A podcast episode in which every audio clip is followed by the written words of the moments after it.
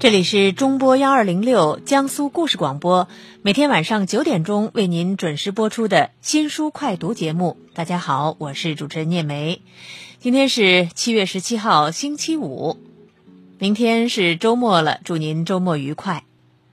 周末的时候呢，我们通常都会安排一些活动啊，一些社交活动啊，跟朋友们聚一聚，聊一聊，吃吃饭啊，唱唱歌，或者是干点什么别的。那一见面，您是不是总得对那些好久不见的朋友夸上两句呢？或者是新认识的朋友啊，更要夸上两句？那怎么夸人啊？见到女孩说漂亮，见到男孩说你是帅哥，哈，其实这样的夸法呀，我觉得都已经过时了，out 了。现在见面要怎么夸人才让人心里舒服呢？要夸人有文艺范儿，对不对？哎呀，你好有气质，有文艺范儿。开个玩笑啊！不过说实话，如果谁夸我有文艺范儿，我还是挺高兴的。不知道您怎么想？那这文艺范儿要怎么体现呢？不知道您有没有发现啊？现在朋友圈里啊，很多人喜欢晒自己去看画展啊，去参加什么雅集呀，啊，参加什么诗歌朗诵会呀什么的。也就是说呀，这个诗词歌赋、琴棋书画。你得至少会欣赏其中的一两样，对不对？所以今天呢，我们就给有文艺范儿的你推荐两本有文艺气质的书，有关诗歌和绘画。收音机前的您，如果也有什么好书新书要推荐给我们的话呢，欢迎大家通过这样的两种方式：拨打热线零二五八四六五二七四五，或者登录新浪微博幺二零六聂梅来推荐您所喜欢的好书新书。另外呢，如果您想收听我们的江苏故事广播，可以通过这样的几种方式：中波幺二零六，或者是江苏。广播网三 w 点 vojs 点 cn，或者呢是手机下载蜻蜓 FM 客户端。好，首先来进入今天的资讯环节，及时追踪最新图书信息、作家动态，每日图书资讯，帮你把握阅读潮流。首先来看到的是一本诗集，叫《雪山短歌》。十二年前，出生于七十年代的诗人马华离开北京，远赴云南，在梅里雪山脚下的明永村教书生活，并创作了脍炙人口的组诗《雪山短歌》。可是第二年呢，马华就坠入澜沧江，失踪了。而他留下的诗作广泛流传至今，他的故事也先后被改编为戏剧和电影。今天，他的诗集《雪山短歌》首次以单行本的形式发行出版了，这是国内少有的概念完整的诗集出品，因此备受瞩目。《雪山短歌》这部诗集抛开了马华纷繁复杂的人生经历和他的文学创作，仅以雪山为节点，集结了马华在梅里生活期间撰写的组诗四十首。书信七封，并且附有知名诗人、学者撰写的若干的评论文章。这一组在雪山脚下创作的诗歌，明显的带有藏传佛教的影响，也受到了德钦民歌的启发，以一种一致的无分解短诗的形式出现。无论是语言句式，或者是其中的意象表达，都和作者之前的创作大不相同。被看成是二十一世纪初中国大陆最具实践性的诗歌创作之一。著名诗人萧开余曾经评论说：“马华一到雪山，诗歌立刻成熟了。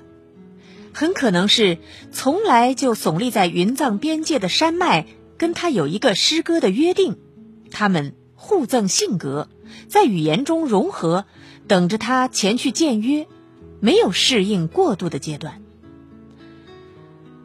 《雪山短歌》除了内容本身，这本书的装帧设计呢，也是另一个亮点。全书风格素雅大气，封面上花的造型体现了东方文化当中以线条表达的逻辑。封面简单的银白两色，呼应了《雪山短歌》的主题。花里清透的线条呢，试图更深沉地展现诗人文字的透明和空无，同时也是以这一朵雪里生长的清亮的花敬挽诗人。读诗正当时，如今诗人不仅以其创作，也以生命态度和行动力对大众产生着影响。离开了我们十余年的诗人。以一种谦卑之姿，已经远远的走在了同代人的前面。那么，我们就来读一读他所创作的诗吧。说完了诗，我们来说说画。最近，台湾美学大师蒋勋推出了他的艺术美学系列的第四部作品《蒋勋破解莫奈之美》。这是蒋勋继破解达芬奇、梵高和米开朗基罗之后的又一力作。这本书最近由大陆的北京时代华语图书股份有限公司出版发行。艺术美学是蒋勋先生为进一步推广两岸美学交流而创作的经典系列作品。深度解读了达芬奇、梵高、米开朗基罗、莫奈、德加、高更等世界艺术殿堂顶级大家的传世之作。莫奈，光的追随者，他一生在绘画里寻找光，光成为他领悟生命的符咒。美学大师蒋勋亲自探访莫奈居住和创作之地，并且亲自执笔，引领我们。走进莫奈幸福明亮的世界，从莫奈的天光云影里追寻他无所不在的生命之光，重现一个伟大并且迷人的艺术生命。关于莫奈，蒋勋认为，如果梵高是艺术创作世界孤独、痛苦、绝望的典型，那么莫奈就恰好相反，他的世界明亮温暖。洋溢流动着幸福愉悦的光彩。莫奈的美学是光的信仰，也是生命的信仰。蒋勋先生在他的书中说，莫奈带领他的观众走向自然，感觉阳光，感觉风，感觉云的漂浮，感觉水波荡漾，感觉光在教堂上一点一点的移动，感觉爱人身上的光。感觉田野中麦草的光，感觉每一朵绽放的睡莲花瓣上的光，感觉无所不在的光。原来，光就是生命本身。光一旦消逝，就没有色彩，也没有了生命。我和众人一样，可以如此深爱莫奈，觉得幸福。听我介绍了这样的两本。非常有文艺气质的书，或者说就是文艺范儿的书，你是不是也感受到了字里行间的美感？雪山短歌，讴歌雪山，讴歌自然，讴歌生命，非常的美。莫奈的画儿也让我们感受到光之美，生命之美。所以，这是两本让人赏心悦目、非常美的书。而接下来我们要进入的长书短读环节，为您介绍的这本书《华尔街之狼》，这匹狼可真的不怎么美。尽管他的身边不乏美女、美酒、美食，他过的是骄奢淫逸的生活。当然，他也为此付出了代价。好，接下来我们就来听孙达为您朗读《华尔街之狼》。读完一部长书，既辛苦又费眼。长书短读，六天了解一部书。长书短读。交易所将近一千位经纪人中，年龄超过三十的是少之又少，大多数都是二十出头。这是一群英俊的员工，男女比例为十比一。他们虚荣心十足，性张力强劲。你甚至都能闻得到，男性员工的统一着装是定制的西服、白色衬衫、丝质领带、一款厚重的金表；女性员工的统一着装是裙子、V 型领圈、垫胸的内衣、高跟鞋，当然是越高越好。这种着装恰恰是公司手册当中严厉禁止，但是管理层却大力提倡的。事情完全乱了章法。年轻的经纪人公然在办公桌下、交易室某个区域、衣柜、地下车库当中做爱，哦，当然还有写字楼的玻璃电梯。最后，为了维持表面上的秩序，我们通过了一份备忘录，宣布该写字楼上午八点到下午七点之间为无性爱地带。备忘录的最上方写着“无性爱地带”，而下面是裸露着器官的两个人的简笔人物画。这两幅简笔人物画被圈上了一个粗大的红圈中间是一个叉，上面是一个魔鬼克星的标志。但是，没人把它当做一回事。不过，这也没什么不好，一切都是理所当然。每个人都年轻漂亮。他们不过是在把握每一个机会而已，而把握每一个机会，这正是在每一个年轻的员工当中心中燃烧，而在这一千个尚未步入壮年的经纪人大脑的快感中枢当中不断震动的一个企业的信念。但是谁又能否认他们的成功呢？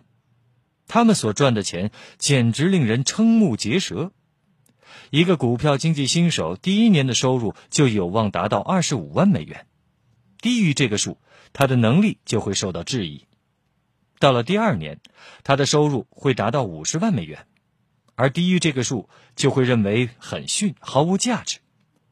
到了第三年，他的收入至少会达到一百万美元，否则他肯定会成为周围人取笑的对象。上面说的这些还仅仅是最低的数额。而业绩好的人可以赚到三倍不止，其他人的收入相对少一些。销售助理一年至少可以赚到十万美元，他们可真称得上是充满荣耀感的秘书了。而即便是前台的小姐接接电话，一年也有八万美元，这无异于是一个很棒的老掉牙的淘金的故事，而成功湖也由此开始一片繁荣。年轻的员工。其实还只不过是一群孩子，开始把这个地方称为经纪人的迪士尼，而他们每个人都知道，一旦被赶出这个乐园，他们就再也赚不到这么多钱了。这恰恰是每个年轻的员工的脑海深处最大的恐惧，那就是有朝一日你会失去这份工作。那么他们都会做些什么呢？当你成为公司一份子的时候，你就得过这样的生活。开着名贵的跑车，在最高档的餐厅就餐，给小费的时候出手阔绰，穿着做工最精致的衣服，在长岛美妙的黄金海岸上一座大厦当中居住。即便你是新手，手中空空如也，你也可以从任何一家银行当中借到钱，任何一家银行都会失去理智的借给你，不管利率是多少，从而开始过上公司员工的生活。不管你是否已经做好了准备，一切都乱了章法。脸上还在冒着青春痘，最近才用上剃须刀的孩子们竟然开始买房子了。有些人的年纪实在是太小了，在买完房子之后，甚至还没搬进去住过，他们仍觉得在家里和父母一起住更舒服些。到了夏天。他们会到汉普顿租下豪华的庄园，享受着温水游泳池和大西洋无与伦比的美妙风景。到了周末，他们会参加狂野的派对，而派对经常太过堕落和颓废而被警察叫停。在这个派对上，现场乐队在演奏，DJ 们在选放唱片，而年轻的女孩们则光着上身在跳舞，脱衣舞娘和妓女则被视为贵宾。在有些地方，员工们会脱光了衣服，在大庭广众之下公然的做爱，犹如动物一般，乐于为广大的现场观众们上演这样一出好戏。但是，这样做有问题吗？他们只是年纪太轻，受到贪欲的驱动，飞得太高罢了。一天天下来，靠他们致富的链条越连越长，有越来越多的人。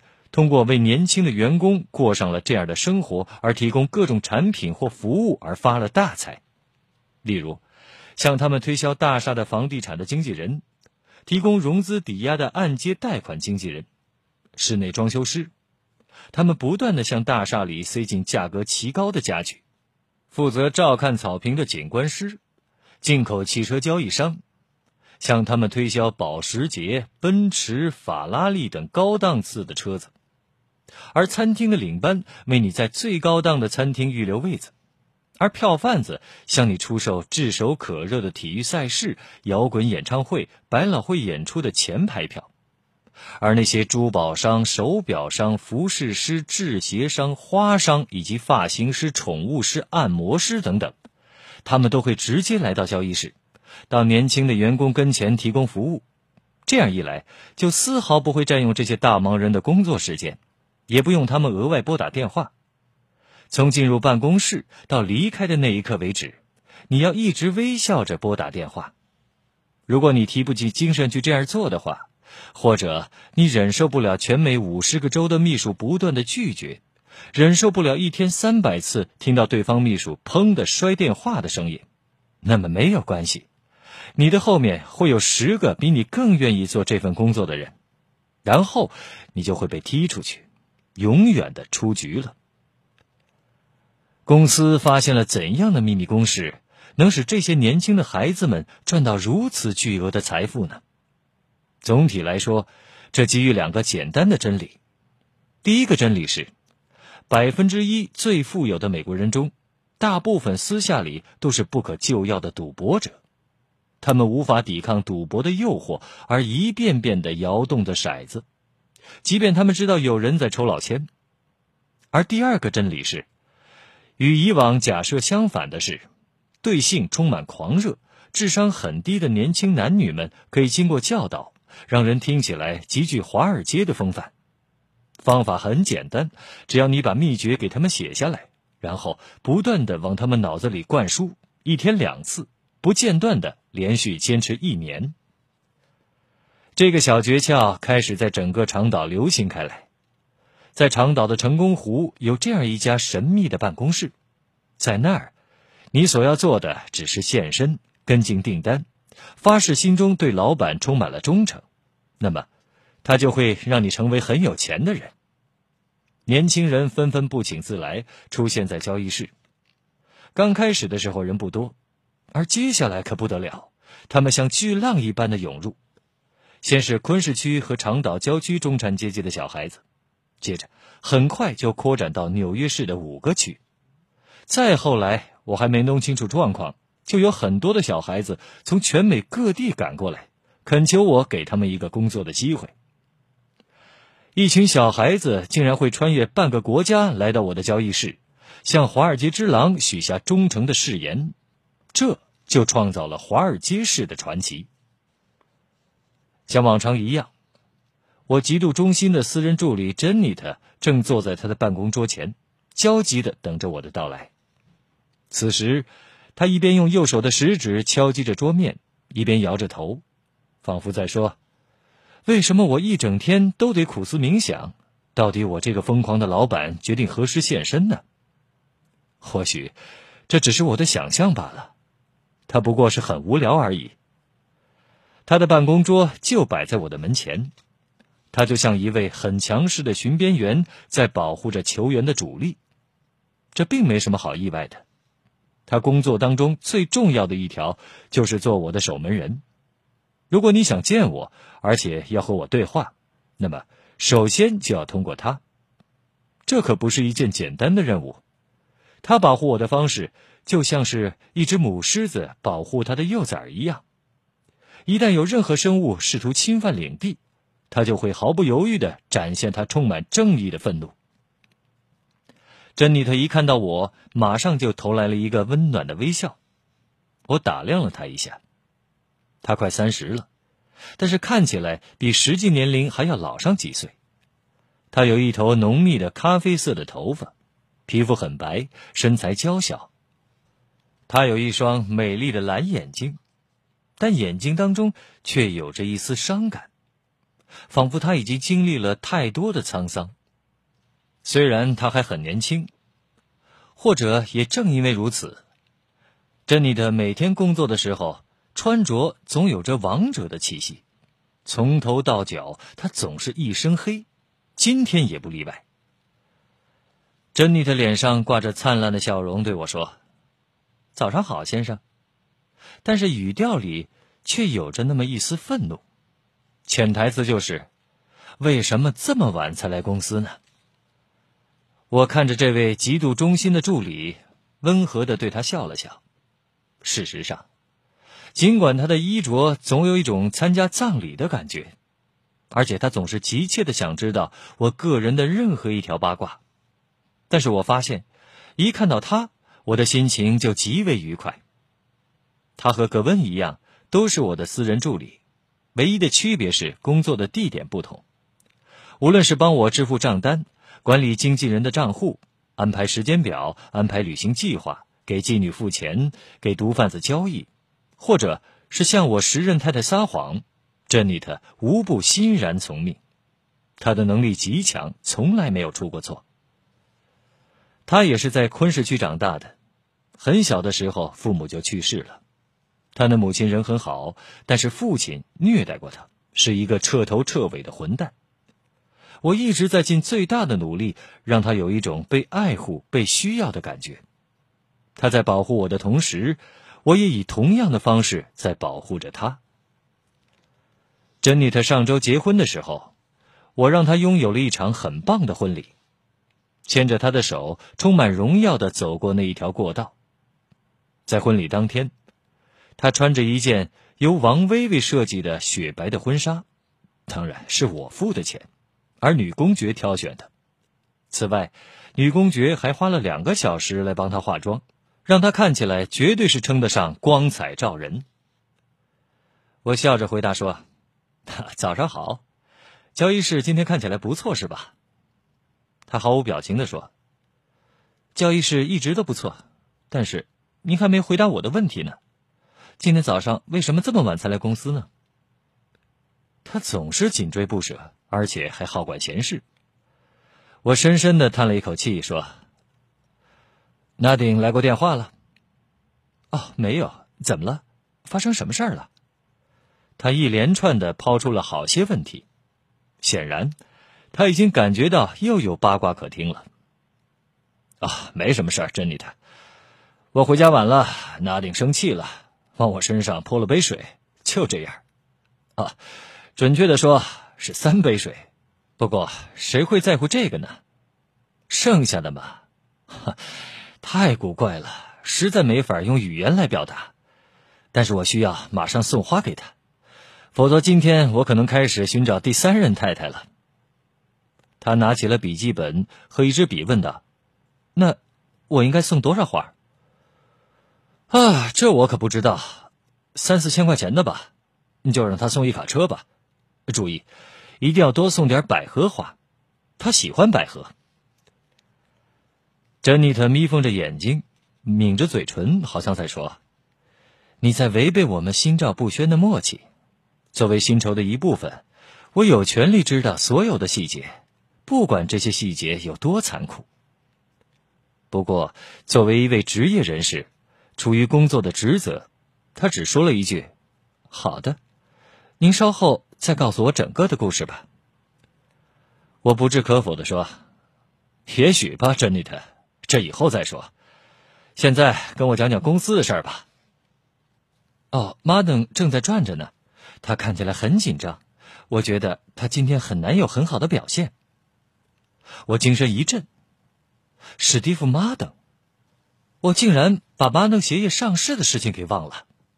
事实上，今天股市收盘之前，我将会进账两千万美元，这倒是一件不错的事儿。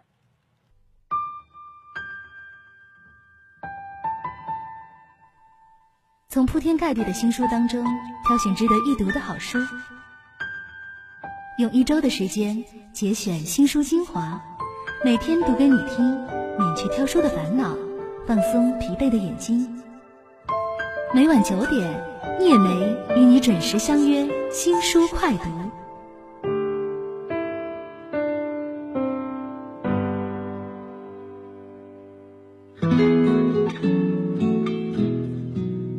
刚刚参加工作的第一年就可以年收入达到二十五万美元，第二年就可以达到五十万美元，再往后就是一百万美元。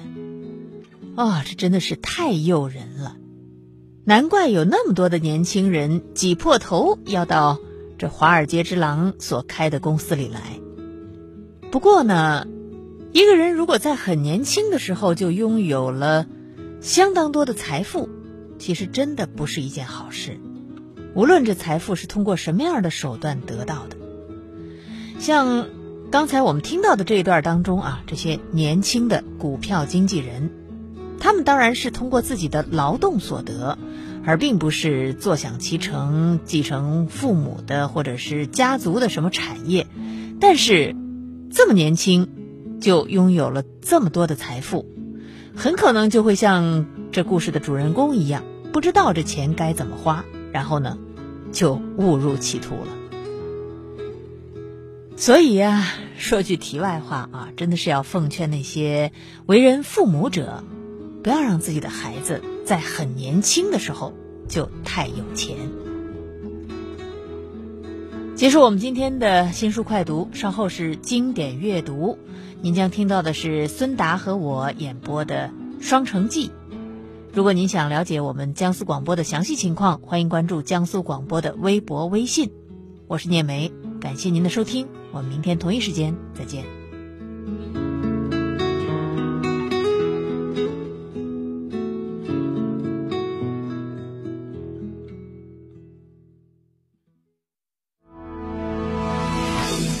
典，是尘封的岁月里穿越时空的文字；经典，是发黄的纸页中历久弥新的感动；经典，是天涯咫尺超越肤色和民族的共鸣。中波幺二零六，江苏故事广播，经典阅读。